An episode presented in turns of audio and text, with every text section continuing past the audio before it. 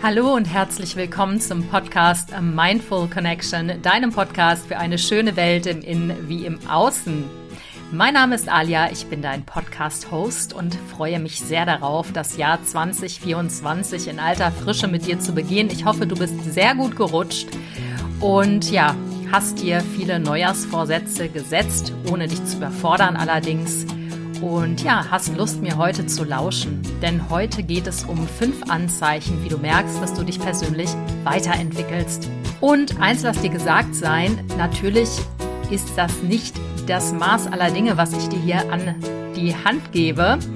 Die fünf Anzeichen, die sind meine ganz persönlichen Learnings, aber ich denke, dass sie ganz gut als Inspiration dafür dienen, um dich selbst so ein bisschen zu überprüfen, mal zu gucken, wo wächst du, wo merkst du, dass du vielleicht mit persönlicher Weiterentwicklung noch andere Dinge verbindest? Zum Beispiel Selbstoptimierung, darüber werde ich auch heute sprechen.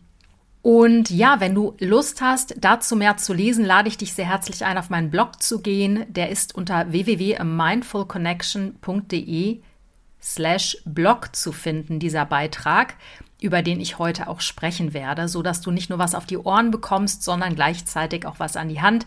Ich freue mich, wenn du mein Newsletter abonnierst. Da halte ich dich auf dem Laufenden, was Seminare angeht, was Podcasts angeht und weitere Contents meiner Website.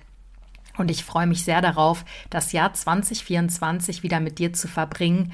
Und ja, ich hoffe, dass du Spaß an diesem Podcast hast und freue mich sehr, wenn wir uns bei Instagram vernetzen oder aber auch, wenn du auf meiner YouTube-Seite vorbeisurfst. Und natürlich freue ich mich besonders, wenn du Lust hast, ein Coaching mit mir zu machen oder vielleicht auch direkt eine Coaching-Reihe. Dazu kannst du auch auf meine Webseite gehen, www.mindfulconnection.de. Aber jetzt geht's los. Jetzt nehme ich dich mit auf die Reise zu deinen fünf Anzeichen deiner eigenen persönlichen Weiterentwicklung und deines Wachstums. Viel Spaß beim Zuhören. Der Begriff bzw. das Begriffspaar persönliche Weiterentwicklung begleitet mich tatsächlich schon seit vielen, vielen Jahren. Ich glaube, mittlerweile sind es 10 bis 15 Jahre. Und ich finde diese beiden Begriffe persönlich etwas sperrig. Persönliche Weiterentwicklung, naja, okay, eine Weiterentwicklung, die auf der Ich-Ebene stattfindet, auf der subjektiven Ebene, klar. Im Prinzip geht es für mich bei der persönlichen Weiterentwicklung um Wachstum, um inneres Wachstum. Für mich hat persönliche Weiterentwicklung ganz viel damit zu tun, alte Muster hinter sich zu lassen, Glaubenssätze aufzulösen, innere Kindarbeit zu machen, die Anteile zu integrieren, die Persönlichkeitsanteile zu transformieren, die dir manchmal in deinem Leben im Weg stehen. Das alles ist für mich persönliche Weiterentwicklung. Klingt das besonders sexy? Naja, nicht unbedingt, gebe ich zu. Denn persönliche Weiterentwicklung ist ein Prozess und für mich beginnt dieser Prozess irgendwann in unserem Leben, meistens so um Mitte 30, fängt das so langsam an, dass unser Ego so ein bisschen anfängt in den Hintergrund zu treten, dass unsere äußeren Umstände so stabil sind, wie zum Beispiel wir haben einen festen Job, wir leben vielleicht in einer festen Partnerschaft, Kinder sind äh, am Start so dass unsere Seele immer lauter werden kann. Und unsere Seele hat eigentlich in diesem Leben das meiste vor. Und schön ist es, wenn unsere Seele irgendwann so laut wird, dass wir anfangen, uns unserer seelischen Entwicklung zuzuwenden. Und das bedeutet für mich persönliche Weiterentwicklung. Es ist das Ausdehnen des inneren Lichts in dir und das Sprengen alter Ketten, alter Mm, ja, Gefängnistüren, die dich und dein Herz eingesperrt haben. Und das ist leider bei uns allen so. Dadurch, dass wir natürlich erzogen worden sind, ähm, haben wir im Elternhaus, auch in der Schule und auch bei weiteren Institutionen in unserer Kindheit und Jugend oft Dinge mitbekommen, die nicht so wirklich cool waren. Vor allen Dingen nicht für unsere seelische Entwicklung als Kinder. Das heißt, was genau bedeutet persönliche Weiterentwicklung jetzt? Ist es ein Prozess? Hört er irgendwann auf? Sind wir irgendwann am Ende mal jemand anders dann geworden? Durch diesen Prozess sind wir gereift? Sind wir dann ganz? Ich habe durch meine Coaches und Klientinnen in den letzten Jahren gelernt, dass diese Reise nie aufhört. Natürlich auch durch meine eigene Reise habe ich das gemerkt. Wachstum ist eine ewig währende Reise, die meiner Ansicht nach bis zum Ende unseres Lebens anhält. Und ich finde, das ist wunderbar. Es ist wunderbar, weil Veränderung die Kraft im Leben ist, die immer da ist. Das Leben ist Veränderung. Mm, deine Zellen erneuern sich. Du veränderst dich. Gefühle verändern sich und zwar schlagartig. Situationen verändern sich, Menschen in deinem Leben verändern sich. Du veränderst deine Beziehung zu diesen Menschen oder zu den Situationen. Du veränderst deine Beziehung zum Job und, und, und. Du bist ein ständig werdender Prozess bis zum Ende deines Lebens. Und ich finde, das sind schöne Neuigkeiten. Aber auch wenn wir nach Wachstum streben, verläuft diese Reise selbstverständlich nicht linear, also sie geht nicht steil und gerade nach oben, unsere Wachstumsrichtung, sondern in Schlangenlinien. Und manchmal ähm, schleudern uns diese Schlangenlinien auch wieder rückwärts und dann ärgert es uns. Und dann sind wir vielleicht nicht milde mit uns. Es gibt Höhen in unserem Wachstum, es gibt Tiefen. Es ist wie so ein, ähm, ja, es ist wie so eine Achterbahnfahrt. Manchmal dauert es mit der Entwicklung. Wir sitzen da und denken uns, mein Gott, jetzt habe ich schon so viel getan. Warum passiert denn jetzt nichts? Und sind ungeduldig und plötzlich passiert schnipp ein Quantensprung und wir schießen regelrecht vorwärts. All das ist persönliche Weiterentwicklung. Manchmal schauen wir auf das Jahr, was jetzt auch vielleicht für Anfang des Jahres ganz gut ist, schauen wir auf das Jahr, das letzte Jahr zurück und fragen uns, hm, der Mensch Anfang des letzten Jahres, Kenne ich den eigentlich noch? Kann ich mich mit dem noch identifizieren? Denke ich und fühle ich noch so wie dieser Mensch? Und meistens ist dem nicht so. Besonders wenn du dich in persönlichen Weiterentwicklungsprozessen befindest. Ich teile in diesem Podcast mit dir fünf Anzeichen der persönlichen Weiterentwicklung. Und wie ich auch im Intro schon gesagt habe, es geht nicht um eine definitive Liste. Die kannst du variieren, weiterentwickeln, natürlich.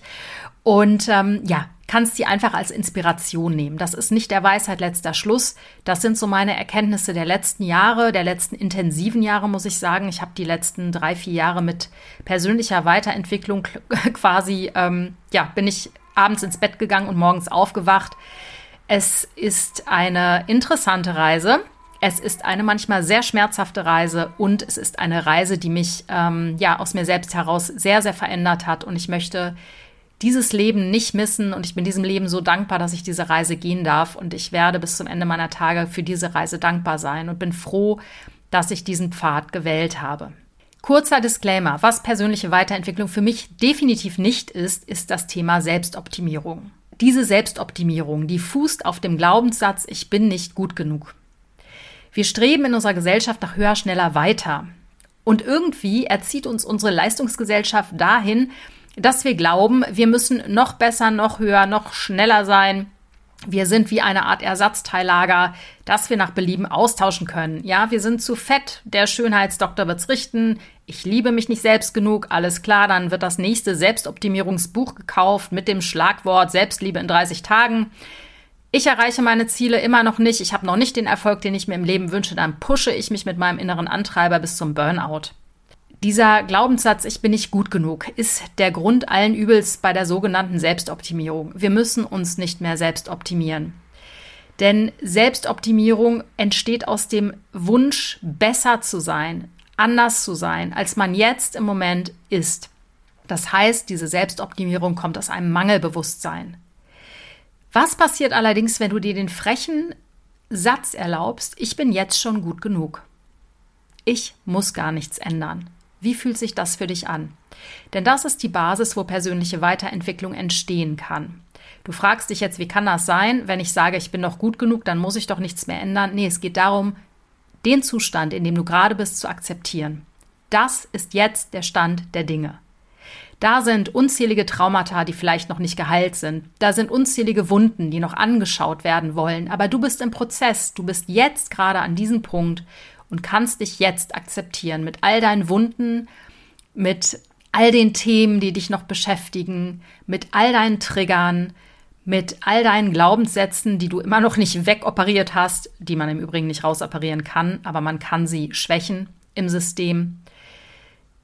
Die Basis für persönliche Weiterentwicklung ist die Akzeptanz, jetzt hier zu sein mit all dem, was sich zeigt. Dieses zu sehen aber mit offenem Bewusstsein diese Dinge an sich vorbeiziehen zu lassen. Das ist die Basis für persönliche Weiterentwicklung. Die fünf Anzeichen für persönliche Weiterentwicklung und für persönliches Wachstum, die ich so festgestellt herausgefiltert habe in den letzten Jahren, ist zum ersten, du kontrollierst deine Emotionen und nicht umgekehrt. Das ist hart zu verdauen, das kann ich dir sagen, denn ich bin immer noch dabei, genau diese Dinge zu praktizieren. Und es ist nicht leicht. Das hat was mit unserem Nervensystem zu tun, denn unsere Emotionen sind wie so Trampelpfade, die sich in unser Gehirn gebrannt haben.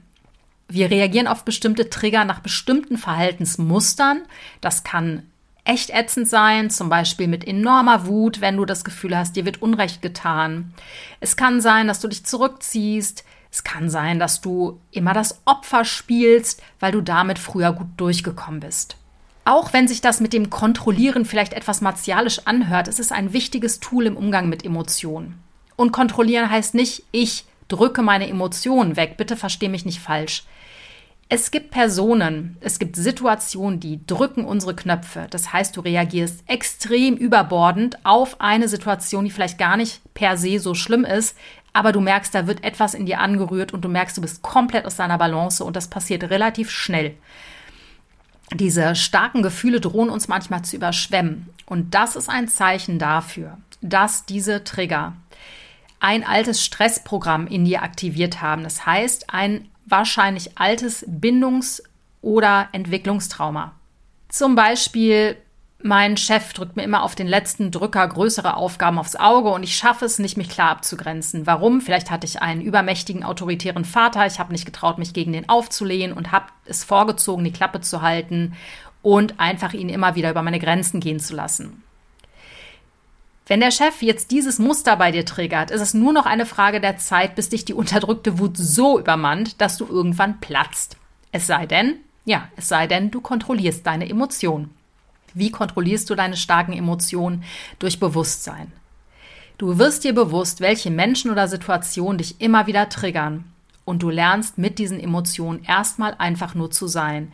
Ja, ich werde wütend, wenn mich mein Chef überfordert und mich nervt mit Aufgaben, obwohl gleich Feierabend ist.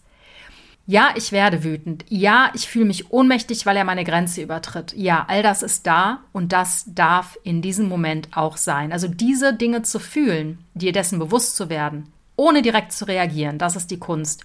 Und es ist nicht immer einfach. Es ist wirklich nicht immer einfach. Es gibt so Meister der Trigger. Bei mir ist es zum Beispiel mein Sohn, der ist mir so nah und ich liebe den so heiß und innig und er triggert mich wie kein zweiter. Ich glaube, alle Eltern, die Kinder haben, wissen das. Man kann diese Menschen als den größten Lehrmeister betrachten. Und je öfter du schaffst, deine Wut, deine Zustände, deine Emotionen zu behalten, sie wirklich durch dein System fließen zu lassen, desto mehr regulierst du deine neuronalen Muster im Gehirn. Das heißt, diese Trampelpfade im Gehirn werden abgeschwächt und es können neue entstehen. Wie machst du das? Mein super Tool ist es tatsächlich, die Emotionen zu fühlen. Mittlerweile ist es so, wenn ich eine leise Anspannung in meinem System spüre, in meinem Körper spüre, lege ich mich sofort hin, sofern es die Zeit erlaubt und die Umstände erlauben, und mache eine Meditation und fühle jedes Gefühl, jede Spannung, die hochkommt. Ich habe es gestern wieder gemacht. Ich habe gestern geheult wie ein Schlosshund, weil ich mit meinen Verlustängsten so massiv in Berührung gekommen bin. Und danach war der Drops gelutscht. Ganz einfach. Früher hätte ich Panikattacken wahrscheinlich bekommen, weil die Verlustangst ganz starke Todesängste triggert. Ich habe ein Trauma, was als Baby entstanden ist und das ist so unbewusst, da komme ich überhaupt nicht rational ran, aber ich komme über meine Gefühle ran. Und das sind richtig gute Neuigkeiten, oder? Anzeichen Nummer zwei, dass du dich persönlich weiterentwickelst. Du freundest dich mit deinen inneren Kindern an. Wir sind nicht eine feste Persönlichkeit, wobei unser Kern immer beständig ist. Aber wir haben im Verlauf unseres Lebens sogenannte innere Kinder entwickelt. Das sind eigenständige kleine Persönlichkeitsanteile, die unter gewissen Umständen, nämlich dann, wenn sie getriggert werden, gerne mal das Ruder übernehmen. Und es ist fatal, wenn du im Körper einer Mitte 40-Jährigen steckst, aber eine Vierjährige das Ruder gerade in der Hand hat. Das könnte ein Problem werden, oder? Auf jeden Fall gibt es alte abgespeicherte emotionale Muster, Reaktionsmuster in uns, die mit den inneren Kindern verknüpft sind. Zum Beispiel, wenn du ein Verlusttrauma erlebt hast, so wie ich es erlebt habe, nicht nur als Baby, sondern dann auch noch mal mit vier. Also ich habe die doppelte Ladung abbekommen. Dann bin ich in Beziehungen, in engen Bindungen zu Menschen sehr stark von dieser Verlustangst geprägt und ich habe dann dadurch so meine Abwehrmechanismen ähm, ja etabliert, die nicht mehr so wirklich förderlich sind heutzutage. Ja, wir beginnen zu klammern, wir kontrollieren den anderen oder wir verbiegen uns, weil wir glauben, nur geliebt zu werden, wenn wir uns auf eine besondere Art verhalten, also besonders lieb und angepasst sind. Wir sind also nicht mehr in unserem reifen erwachsenen Ich, sondern werden durch das Leben über unser vierjähriges, zum Beispiel inneres Kind navigiert. Ist natürlich ein Problem. Für mich hat die persönliche Weiterentwicklung wirklich da gefruchtet, als ich mich mit meinen inneren Kindern auseinandergesetzt habe. Ich äh, mache innere Visionsarbeit, ich mache innere Reisen, ich verbinde mich mit diesen Anteilen, aber genauso gut auch mit Ressourcen, mit Kraftanteilen, die jeder Mensch von uns hat. Ähm, es gibt das wilde, freie Kind, ja, das äh, wirklich sich mit der Natur, mit den Elementen, mit dem höheren Ich in Verbindung setzen kann und ähm, verbinden kann. Wichtig für dein Nervensystem ist es, wenn du eine Art Beälterung machst, also die Elternfunktion für diese inneren Kindanteile übernimmst und all das diesen inneren Kindanteilen gibst, was sie nie erlebt haben. Annahme, gesehen werden, Liebe, Fürsorge in den Arm nehmen. Das kannst du mit Hilfe eines Coaches oder einer Therapie machen, denn alleine ist es manchmal schwierig, an diese Anteile zu kommen, denn ja, manchmal sind sie uns nicht bewusst, die kommen oder zeigen sich mit der Zeit, wenn wir etwas weiter sind mit unserer Bewusstseinsarbeit, weil unser Bewusstsein wirklich nur die Dinge zulässt, die es auch tatsächlich verarbeiten kann. Das ist ja das Wunderbare an unserem Bewusstsein, ansonsten werden die Dinge ins Unterbewusstsein verpackt, damit wir keinen, ja, Schaden erleiden. Denn es kann manchmal ganz schön überwältigend sein, wenn sich so innere Kinder melden. Wenn du das Gefühl hast, du möchtest gern an deinen inneren Kindern arbeiten, biete ich dir von Herzen an, auf mich zuzukommen. Ich arbeite auch ganz intensiv mit inneren Kindern und es ist eine wahnsinnig heilsame und schöne Arbeit und ich würde mich wahnsinnig freuen, mit dir diese Schritte zu gehen.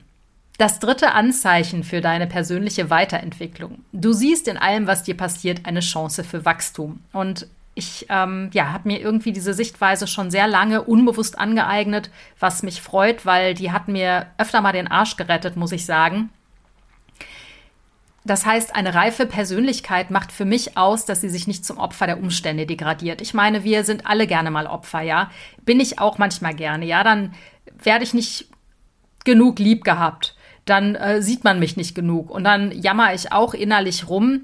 Aber ich bin dann doch immer relativ schnell an meiner Superfrage in diesen Situationen, nämlich die Frage lautet, und die ist für mich mein Navigationsgerät, mein Kompass in diesen Situationen, was hat das mit mir zu tun? Ja. Das heißt, wir können die Umstände nicht ändern, aber unsere Sicht auf die Dinge, die passieren. Und das ist etwas Gutes. Heißt natürlich auch, dass wir 100% Verantwortung für uns übernehmen. Das heißt, für Opfertum besteht da keine Zeit mehr. Denn Opfer schieben gern die Schuld auf andere Menschen, übernehmen aber nicht Eigenverantwortung. Das heißt, diese Sichtweise kann zwar sehr befreiend sein, weil du weißt, du bist die Schöpferin oder der Schöpfer deines Lebens. Auf der anderen Seite ist es natürlich auch etwas unbequem, weil wir uns nicht mehr hinstellen können und sagen können, ja, du hast das aber gemacht, du bist schuld, sondern mh, hm, müssen unsere Arschbacken zusammenkneifen und unsere innere Arbeit einfach machen. Punkt. Anzeichen Nummer vier. Du bist dir deiner Projektion bewusst. Jedes Mal, wenn du dich in Situationen befindest, wo du einen anderen Menschen stark ablehnst, weil er sich nicht so verhält, wie du es möchtest, jedes Mal, wenn du Emotionen im Außen erkennst, entdeckst, die dir nicht behagen, die du ätzend findest, zum Beispiel Wut oder Angst oder keine Selbstsicherheit, jedes Mal, wenn du die Schuld im Außen siehst, ist klar, dass etwas Ungeheiltes in dir selbst sitzt quasi, was du auf dein Gegenüber projizierst. Ich muss immer so lachen, weil manchmal sage ich zu meinem Sohn, er ist ein kleiner Schlampenheini, weil er so schluderig und schlumpig ist. Aber ganz ehrlich, eine Schlamperin steckt auch in mir. Also man hat so sein gewisses Maß an Chaos und manchmal nervt es mich, wenn ich mir so meinen Computer ansehe und einfach sehe, wie viele Dateien da rumfliegen. Ich weiß zwar, wo diese Dateien alle sind, an welcher Stelle sie liegen, aber würde jetzt jemand auf meinen Rechner gehen, der würde ein heilloses Chaos vorfinden, weil überall irgendwelche unsortierten Dateien auf diesem Rechner sind. Das nervt mich auch an mir, aber ja, Herrgott, nochmal so ist es. Aber lustigerweise projiziere ich das manchmal auf mein liebesarmes Kind.